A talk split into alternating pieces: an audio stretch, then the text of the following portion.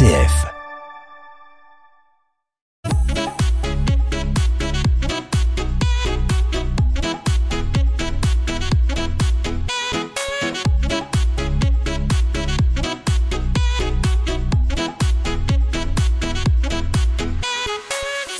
Sommaire de ce Culture Mag des actus, celle du printemps des orgues qui concentre sa programmation dans les semaines qui viennent. Son président Bruno Morel nous l'expliquera dans un instant. Autre actualité, celle de la sortie de la revue 303 il y a quelques semaines. 303 pour ceux et celles qui ne connaissent pas, c'est le support culturel de la région et euh, il publie un nouveau numéro consacré à la confluence Maine-Loire. Dominique Latron, ancien architecte des bâtiments de France, nous en donnera les détails dans ce magazine. Et nous commençons avec une programmation, celle du palais épiscopal de la cathédrale d'Angers. Gérald Martin, bonjour. Bonjour. Vous êtes le fondateur du Cœur d'Homme, et ça va bien au-delà, qui s'appelle Humanavox, et vous proposez une programmation spéciale pour cet été. Tout d'abord, racontez-nous un petit peu ce qui se vit derrière le grand porche rouge là du palais épiscopal tout au long de l'année. Alors, il s'y vit, euh, il s'y vit de plus en plus de choses. Comme vous le savez, euh, le palais a été réouvert euh, à la visite euh, en 2017 avec une convention tripartite entre l'association diocésaine, l'État, propriétaire des lieux, et la ville d'Angers, pour que euh, les visiteurs effectivement puissent profiter euh, de ce lieu un peu exceptionnel, un peu caché derrière ces grandes grilles et, ce grand porche. Et euh, du coup, l'association diocésaine a souhaité, au fur et à mesure, proposer différentes animations. il y a des animations qui se font au cours de l'année, qui sont des ateliers de pratique artistique à destination des scolaires, Mmh. Donc il y a un travail qui se fait avec euh, avec les écoles. Il y a bien évidemment la dimension de la musique sacrée avec les chœurs, voilà la maîtrise, euh, le chœur Saint-Maurice et les chantres de Saint-Maurice qui sont euh, qui sont les enfants. Et puis bien sûr il y a les visites qui se font toute l'année le samedi à la cathédrale et au palais épiscopal. Et, et, puis pendant l'été, du coup, il y a un temps un peu plus, euh, un peu plus fort. Euh. Un peu musclé. Voilà. On va y revenir en détail. Euh, Humanavox dans tout ça? Alors, Humanovox, euh, en fait, on, on est en, en, en, convention avec euh, l'association diocésaine pour nous occuper vraiment de l'animation culturelle du lieu. Voilà. Euh, donc, on est en charge euh, de la musique, d'une partie de la musique, puisqu'il y a la maîtrise euh, avec Sylvain Rousseau, euh, son chef, mais le chœur Saint-Maurice, les chantres de Saint-Maurice, voilà, sont sous la responsabilité d'Humanovox. Les ateliers de pratique artistique à destination des scolaires sont aussi sous notre responsabilité. Et euh, l'association de Cézanne nous a aussi confié la mise en place d'une saison culturelle. Alors, comme vous imaginez, euh, la saison 2020-2021 a été hélas euh, totalement amputée par la crise sanitaire. Oui. Mais euh, nous reproposons une nouvelle saison euh, culturelle pour euh, les années 2021 et 2022 avec du théâtre, de la musique, des conférences, des expositions. Ça commence pour les estivales Saint-Maurice, cathédrale et palais épiscopal euh, début juillet, le dimanche 4 juillet. Euh, Donnez-nous un petit peu euh, à voir de, ce, de cette programmation spéciale. Alors, pour l'été, pour répondre un peu à, à l'attente du, du, du cœur de ville, parce que vraiment le palais épiscopal qui jouxte, qui jouxte la cathédrale, oui. je le rappelle parce qu'il y a beaucoup d'angevins qui sont passés devant pendant des années et des années. Puis finalement, quand on quand on leur explique à peu près où le, où le, le bâtiment se situe, ils ont toujours un peu de mal à le à, la, à, à, le situer. Et euh, donc du coup, bien évidemment, des visites euh, tous les jours. Le lundi avec euh, Angers Ville d'Art et d'Histoire. Et du mardi au dimanche avec le, le, les guides du Centre d'Art Sacré Saint-Maurice d'Angers. Voilà. Parce que je rappelle que le, la cathédrale et le palais épiscopal sont regroupés sous le label Centre d'Art Sacré Saint-Maurice d'Angers. Casma. Voilà, Casma, exactement. Donc des visites guidées, une exposition euh, la croix dans les tissus liturgiques. Là, cette exposition, elle est faite en partenariat avec euh, la conservation euh, départementale du patrimoine et euh, Anna Lécher qui nous a accompagnés pour la mise en place euh, de cette exposition. Donc l'idée, voilà, c'est la croix dans les tissus liturgiques. Donc le thème de la croix sur les, les, ornements, voilà exactement, sur les ornements, les broderies, les linges d'hôtel. Euh, que du beau. Voilà, oui, oui, oui. Et puis bon, vous, pouvez faire confiance à la conservation départementale pour faire un, un, un travail de qualité. Ouais. Voilà, malgré les, je veux dire, malgré les moyens qui sont les nôtres, hein, voilà.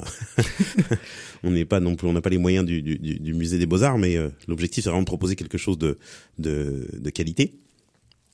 Une exposition, une offre à destination des enfants pour les plus jeunes, les samedis après-midi et dimanche après-midi, les enquêtes du petit Maurice. Voilà, l'idée c'est un petit jeu de piste didactique et en, en, restant bien évidemment dans l'histoire. Hein. L'objectif c'est qu'à la, la, fin de, de, ce petit parcours, ils, ils, aient pu retenir quelques notions du patrimoine et puis et puis bien évidemment de la destination de la destination des lieux.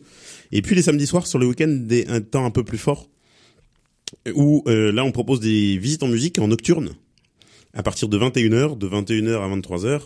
Et en fait, c'est si vous voulez le parcours euh, de visite, mais euh, avec des ponctuations musicales. Voilà, musique musique sacrée par des voix un, cœur d'homme, hein, par Vox Hominum, des musiciens médiévaux et danse renaissance. L'idée c'est de redécouvrir un peu le le, le palais autrement pour que ça puisse se faire voilà en famille un peu d'animation plus visite classique. Euh. Oui, c'est ça. On parle de la programmation du palais épiscopal de la cathédrale d'Angers avec Gérald Martin. Euh, il y en a un petit peu pour tous les goûts. On, on sent bien que euh, il y a un double enjeu dans dans cette programmation, qu'il soit culturel et culturel? Oui, c'est euh, si vous voulez le, le, le centre d'art sacré Saint-Maurice d'Angers. Euh, c'est donné euh, trois piliers. Alors bien évidemment, comme c'est d'inspiration de l'association de Cézanne La Foi, euh, le patrimoine et la transmission. Hmm. Et euh, donc la cathédrale et le palais épiscopal sont pensés, si vous voulez, comme un ensemble. Voilà, comme un ensemble cohérent. Et euh, l'idée, c'est vraiment que le beau et le patrimoine puissent aussi être une porte d'entrée vers le spirituel. Dominique Latron est avec nous en studio et euh, trépigne dès qu'on parle de patrimoine. Vous avez une question? Non, c'est une question. Je, je, voulais juste poser la question. Alors, je sais que les visites fonctionnent parfaitement bien, que les gens sont très intéressés par la visite d'un lieu, comme vous l'avez parfaitement dit, qui était assez méconnu des Angevins. Ma question, c'est est-ce que vous réfléchissez à la réouverture de la bibliothèque? Parce que c'est un lieu absolument magique. C'est une grande salle pour ceux qui ne la connaissent pas, qui est située au-dessus de la salle synodale.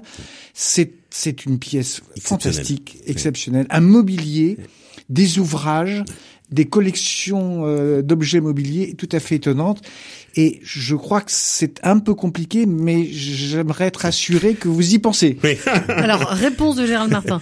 Alors non, mais c'est, cette question est très importante. Et vous voyez, pour vous dire, cette année dans le parcours de visite, euh, en, en, en, haut de l'escalier de Rouen, alors pour les visiteurs, il hein, faudra venir voir pour ceux qui connaissent pas, mais euh, voilà, quand on accède par la cour de rang, euh, vous avez la, la, la, la, tour de rang et cet escalier euh, qui mène qui mène à la, à la, salle synodale et à la bibliothèque. L'idée, c'est que cette année, on va mettre un panneau avec une photo, avec une photo de la bibliothèque. C'est un premier pas. Parce qu'on parle de la bibliothèque, on en parle toujours. et effectivement, c'est exceptionnel. Voilà. Euh, Monsieur Latran a raison. Euh, et, et, bien évidemment, euh, on espère à terme pouvoir la faire rentrer dans le parcours de visite parce qu'effectivement, euh, et pourquoi pas euh, y réfléchir, mais que ça redevienne aussi, pourquoi pas un centre de travail, de recherche. Euh, parce que vraiment, oui, je suis d'accord avec vous. C'est parfait. Je suis très heureux vous pensiez à la question. On va suivre ça de très près. euh, une dernière question pour conclure avec vous, Gérald Martin. Le public de ces estivales, de cette programmation du Palais épiscopal pour cet été, euh, c'est pour euh, nourrir, attiser la curiosité des touristes ou aussi et des angevins ou plus. Alors oui, c'est vraiment destiné à tous les publics euh, des Angevins. Je veux dire, d'abord des Angevins, parce que vraiment c'est, je pense que on a besoin euh, de se réapproprier le patrimoine local. On passe devant de temps en temps devant des monuments exceptionnels pendant des années et des années euh, sans lever la tête, sans les voir. Ou alors tout d'un coup il y a, y a, un porche qui s'ouvre et on découvre on découvre des, des, des sites exceptionnels. Et euh, le palais, c'est pour ça qu'il y a une partie des haies qui ont été aussi coupées pour pouvoir l'ouvrir un peu sur la ville et que et qu'on le voit. Parce qu'en fait, c'est un premier pas. Voilà, c'est un, non mais c'est un premier pas. c'est pas dingue, mais oui. Et euh, et par exemple cet été aussi, on souhaite ouvrir la cour, euh, mettre quelques chaises, quelques tables euh, pour que les gens aient envie de venir se poser, s'asseoir, euh, contempler. Et que cet espace, cet espace, c'est celui des Angevins aussi, voilà, et des touristes bien sûr, mais qu'ils aient envie de s'y poser, et que ce soit un lieu, voilà, dans lequel on vienne, on, on, vienne vraiment se poser. Donc des Angevins, puis bien évidemment des touristes. à la cathédrale, on a un passage, mais énorme chaque jour de visiteurs, quelle que soit la période. Alors en période estivale, c'est impressionnant, hein, c'est plusieurs centaines de, de, de, visiteurs euh, par jour. Et euh, bien évidemment, l'idée, c'est aussi euh, que ces visiteurs qui, qui rentrent dans la cathédrale, mais on puisse leur proposer euh, la visite euh, de, de, de, ce patrimoine exceptionnel euh, qui, qui, qui, est juste à côté. Donc bien évidemment, l'objectif, c'est que tous ces touristes qui transitent du château vers la cathédrale dans la cité, euh, et ben dans quelques années on puisse en capter le on puisse en capter le plus grand nombre. Merci beaucoup Gérald Martin, toutes les infos euh, pratiques sur la programmation des estivales Saint-Maurice cathédrale et palais épiscopal sur le site www.casma.fr avec deux S. Ça commence le 4 juillet par un concert exceptionnel des chantres Saint-Maurice et euh, ça se termine euh, à la fin de l'été. Voilà, des visites aussi des enquêtes pour les petits, des danses, du chant, bref, beaucoup de choses, des conférences. Euh, voilà, un programme très riche. On va se quitter en musique euh, et avec Humanavox, forcément, sur RCF Anjou.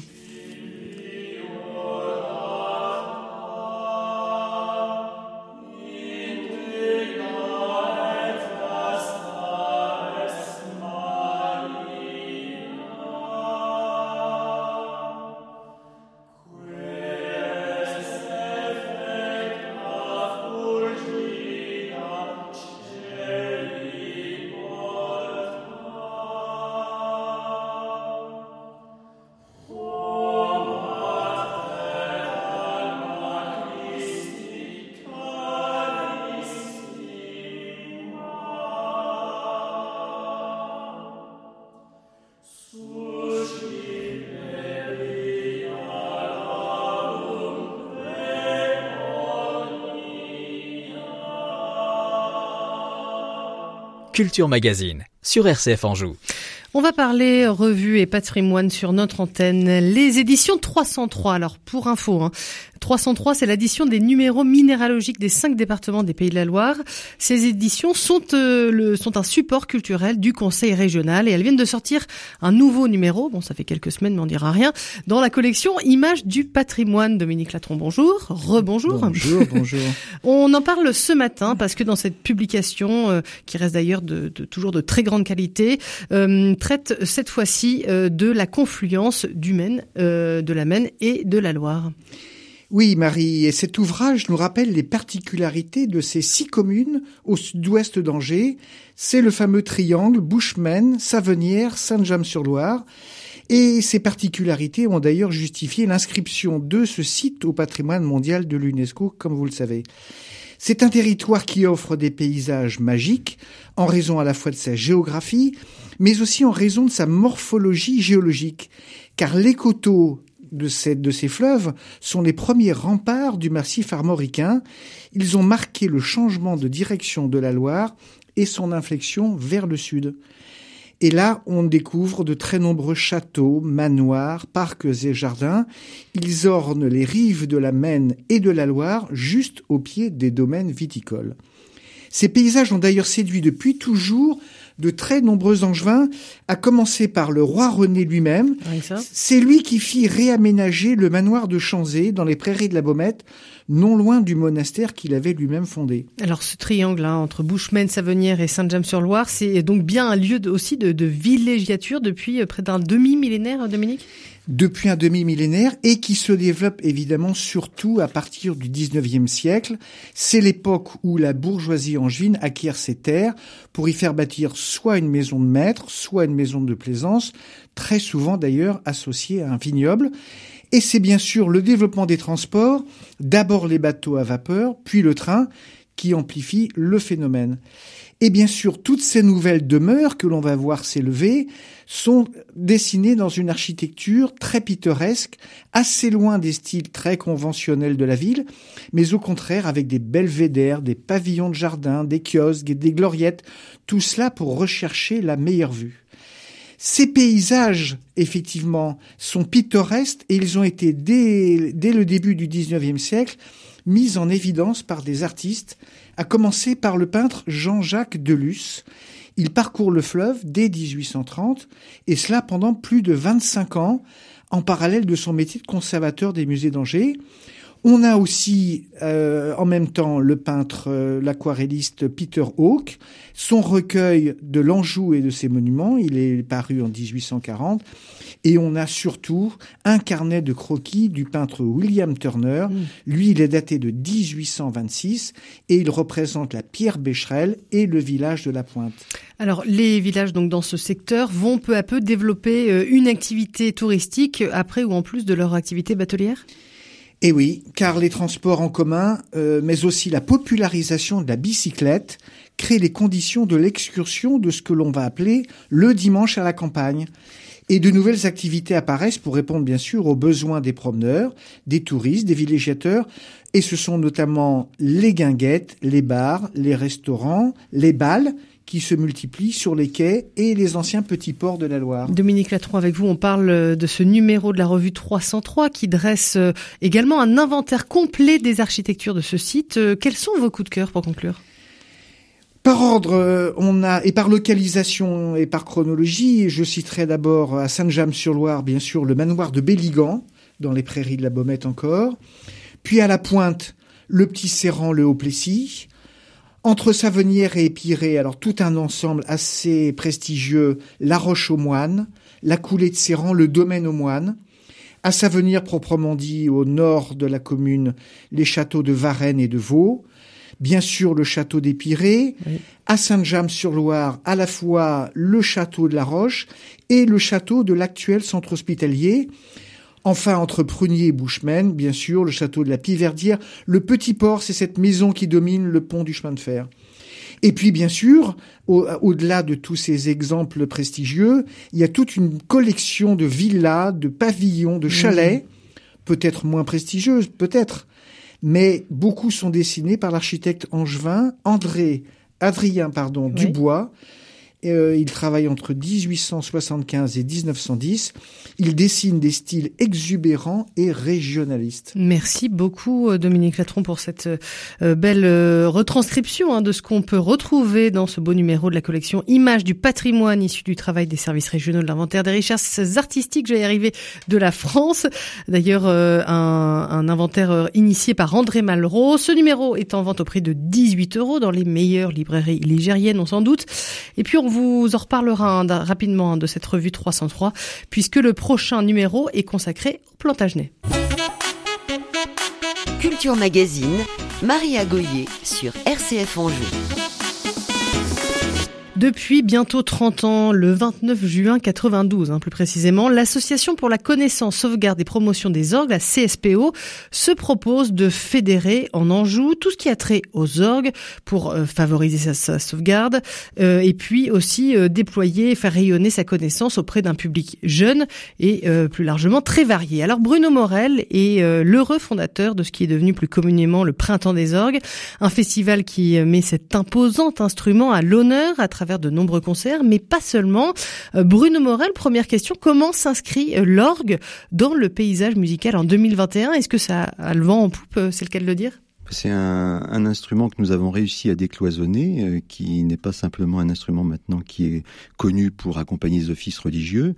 Euh, nous lui avons, nous avons redonné ses lettres de noblesse en l'ouvrant à tous les arts et à, en faisant en sorte que les publics se rencontrent autour de cet instrument. C'est-à-dire c'est, le public du théâtre, c'est le public du cinéma, de la danse contemporaine. Euh, et donc, euh, en amenant à travers nos manifestations très très ouvertes euh, qui utilisent l'orgue pas seulement pour des récitals, eh bien nous avons recréé un public. Euh, nous avions à peu près, euh, j'irais, 2000 auditeurs en 93 mhm. et aujourd'hui nous avons à peu près entre 12 et 15 000 personnes qui s'intéressent à notre festival l'une des clés de réussite de cette euh, voilà de, de, faire sortir du bois un petit peu l'orgue euh, au fil des ans, euh, c'est aussi bien sûr l'innovation. Vous avez mêlé différents arts, vous l'avez dit, hein, la danse, le théâtre, le cinéma, mais je sais pas le flamenco. Moi, j'ai aussi le souvenir de Rhoda Scott, voilà, qui venait jouer à la cathédrale d'Angers. c'est de faire un mélange des genres qui a permis de réussir ce pari? Ben, il faut pas intéresser simplement le public qui s'intéresse à l'orgue. Sans ça, on se regarde le nombril et puis au bout du compte, on voit toujours les mêmes personnes et c'est c'est que ce, petit public autour de l'orgue n'est pas le public que mérite cet instrument, parce que euh, en France, euh, nous avons des orgues dans les églises, dans les autres pays du monde, il y en a aussi dans les salles de concert. C'est un instrument d'orchestre à part entière, et donc le but justement du printemps des orgues, c'était de réinscrire cet instrument au milieu des autres instruments de musique et au milieu des arts en général. Et c'est ce que nous avons fait, je pense, en 30 ans, puisque la ville d'Angers nous a suivis euh, euh, en 2019 en inaugurant le premier orgue hybride de salle de concert en Europe au centre des congrès d'Angers un instrument très particulier qui associe euh, euh, la facture classique avec 1500 tuyaux, mais également la facture numérique avec 16 enceintes euh, numériques qui permettent de dépasser complètement la sonorité d'un orgue, puisque dans la console mobile de l'orgue hybride, il y a aussi des instruments d'orchestre, des percussions, même des voix qui sont numérisées, et ça permet d'ouvrir encore plus le répertoire. Un mot sur ce printemps des orgues 2021. Quelle conclusion, quel bilan vous tirez là, cette année très compliquée qui a pas échappé bien évidemment euh, à toute cette problématique du Covid Vous avez dû tout reporter? On a dû tout reporter. il y a des manifestations qui se sont reportées jusqu'en 2023. Et puis il y en a d'autres, euh, grâce à certains agendas et disponibilités aussi des lieux que nous avons pu reporter l'année prochaine. Donc tout s'est un petit peu télescopé. Et puis on a toujours été dans l'attente euh, du déconfinement, ce qui nous a permis euh, dès le 4 juin, eh bien en l'espace d'un mois, du 4, du 4 juin au 4 juillet, de proposer aux Angevins six manifestations, ce qui n'est pas rien puisque euh, on avait, euh, j'irais, la, en attente, euh, dans l'attente, ces manifestations qui étaient déjà prêtes, organisées. Et d'ici la fin de l'année, eh bien, nous aurons également d'autres concerts, à peu près un par mois, qui vont pouvoir être donnés parce que on savait que tôt ou tard, ça allait repartir, donc il fallait se tenir prêt. Finalement, ça va être le printemps, l'été, l'automne et l'hiver des orgues. Voilà, tout à fait. Mais le printemps, je, dis souvent, hein, le printemps des orgues, c'est pas le sens euh, d'une saison euh, artistique, c'est plutôt dans le sens du renouveau de l'instrument. Et c'est réussi. Un mot également sur le Grand Prix Jean-Louis Florence, une création aussi propre au Printemps des Orgues? Alors c'est un Grand Prix qui existe depuis le, enfin un concours qui existe depuis l'origine du Printemps des Orgues. Au départ, il était, il concernait uniquement les 150 conservatoires et écoles de musique de France et il s'appelait d'ailleurs concours interconservatoire. Et puis, euh, il y a 20 ans, il a été repéré par un académicien qui était Jean-Louis Florence, euh, qui est venu en tant que jury dans, ce concours, qui a trouvé que ce concours était parfaitement organisé et qui a souhaité qu'il soit parrainé par euh, l'Académie des Beaux-Arts, Institut de France. Ce qui fait que depuis 20 ans maintenant, eh bien, nos lauréats reçoivent leur prix sous la coupole de l'Académie lors de la rentrée officielle des académiciens, le troisième mercredi de novembre. Et que ce concours, il a été lui aussi en stand-by à cause de l'épidémie, puisque nos lauréats qui ont été euh, sélectionnés pour euh, le concours 2020, mhm. qui devait avoir lieu début mai 2020, ont dû attendre normalement un an c'est-à-dire cette année, le 7 mai 2021, pour concourir.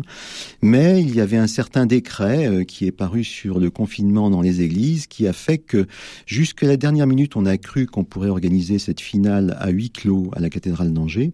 Et en fait, la préfecture ne nous répondait pas, tout simplement parce que dans le décret, il était noté que rien ne pouvait se tenir dans une église en période de confinement en dehors du culte. Donc on a dû de nouveau reporter ce concours et comme disait Jacques Chirac, les emmerdements veulent toujours en escadrille.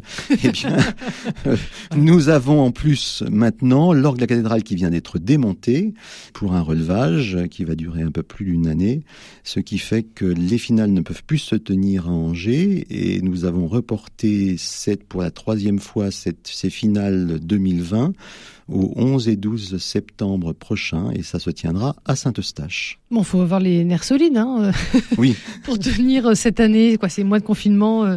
Euh, voilà, en tout cas, la, cause est, magnifique. C'est pour le printemps des orgues. Le mot de la fin, qu'est-ce qu'on peut vous souhaiter justement pour les mois à venir, Bruno Morel, avec votre beau festival? Eh bien, on a deux manifestations euh, qui vont encore euh, se tenir prochainement. Une première euh, autour de l'orgue à l'honneur avec l'ONPL. Ça aura lieu le 27 et le 29 juin prochain au Centre des Congrès d'Angers et au cours duquel il y aura trois œuvres majeures d'interpréter. La première, la symphonie de Saint-Saëns que tout le monde connaît avec orgue. Donc c'est la première fois que l'orgue hybride jouera cette symphonie avec l'orchestre. Il y aura également une œuvre qui a été euh, transcrite par Benoît Mernier et créée à la salle Beaux-Arts de Bruxelles. Et puis surtout, il y a une co-commande du Printemps des orgues avec l'ONPL pour l'arrivée de cet orgue hybride à Angers, un concerto pour orgue et grande formation symphonique, concerto de 20 minutes que nous avons commandé avec l'ONPL à Ivan Fedele, qui est un grand compositeur italien. Et euh, cette œuvre, justement, s'intitule Hybride, mhm. parce que Ivan Fedele utilisera avec l'orchestre toute la palette sonore de cet orgue hybride. Donc on aura en quelque sorte sur scène deux orchestres en même temps à travers euh, cette, euh, ce concerto. Et puis c'est pas des sessions de rattrapage au rabais, on l'a bien compris. Voilà, des concerts de très grande qualité, de haute volée. Merci beaucoup Bruno Morel de nous avoir donné envie de découvrir, de redécouvrir l'orgue à travers ces beaux événements. Je rappelle à nos auditeurs que toutes les infos, la programmation, le détail et la billetterie sont à retrouver sur le site printemps-des-orgues.fr.